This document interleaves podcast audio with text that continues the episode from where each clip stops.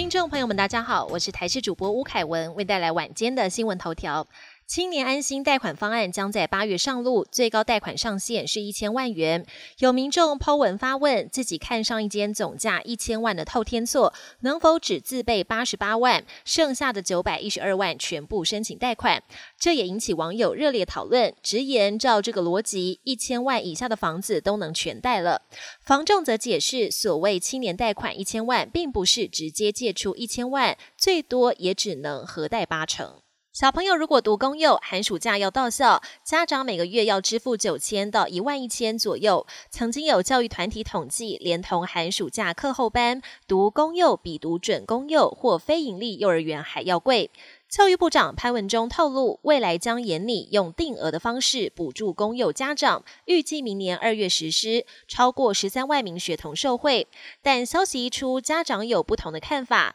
认为如果要补助的话，是不是连自己在家托育的家长也要一并补助？金马导演魏德胜经传资产恐遭查封，曾经出资替魏德胜拍摄《赛德克巴莱》的中影董事长郭台强，拿出当年魏德胜签的四千五百万元本票要求付款。虽然魏德胜否认双方有债务关系，但郭台强向台北地院申请执行，北院现在裁决，对魏德胜和他创办的果子电影公司发出查封命令。对此，果子电影公司也发声明，表示这是郭台强精心设计的布局，当时是太信任才会被骗，一切将交由律师处理。国际焦点：美国军事机密外泄连环报，这一次竟然只是因为寄给美军人员的 email 地址打错字，寄到了俄罗斯在西非的长崎盟国马利。过去十年就有数百万封电邮错发到马利，其中包括机密资讯，像是美国陆军参谋长今年五月出访印尼时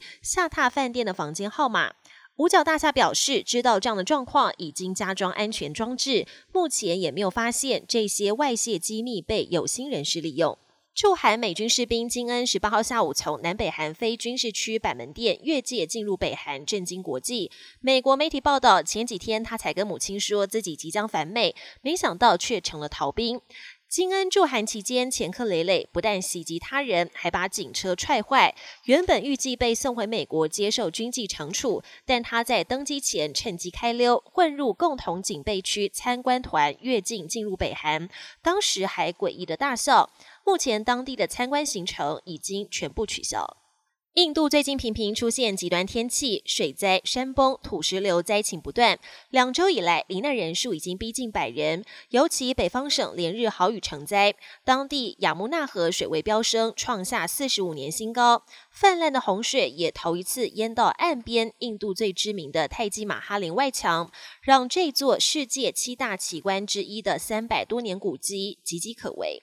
本节新闻由台视新闻制作，感谢您的收听。更多内容请锁定台视各界新闻与台视新闻 YouTube 频道。